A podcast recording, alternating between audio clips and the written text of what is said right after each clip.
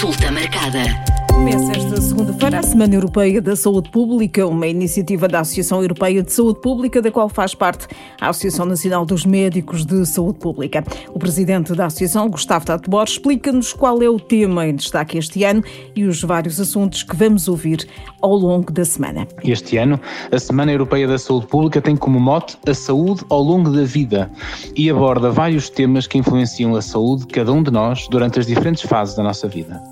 Assim, este ano, iremos abordar a importância de uma juventude saudável e com literacia em saúde, a vacinação como estratégia fundamental de prevenção, as alterações climáticas e o seu impacto na saúde, a importância da saúde mental para o estado de saúde de cada um de nós e ainda a importância de construir sistemas de saúde resilientes.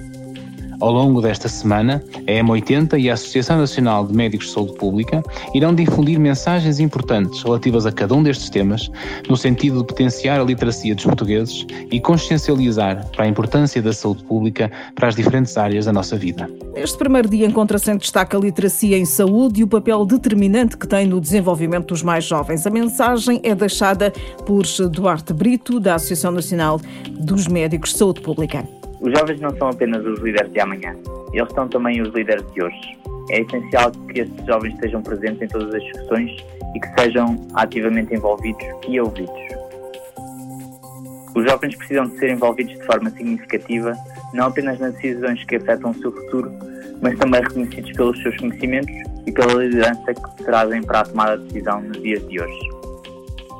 Participação e a liderança significativa dos jovens não podem ser conduzidas apenas a partir da perspectiva dos alunos. Estas perspectivas devem incluir também jovens e organizações juvenis que podem dar o seu contributo na formulação de políticas em todos os níveis. Um ambiente propício e programas relevantes baseados em evidência precisam de ser estabelecidos para que possam beneficiar todos os jovens. A educação deve ser vista como uma forma de proteção as escolas proporcionam um ambiente frequentado por mais de 95% das crianças e adolescentes na região europeia.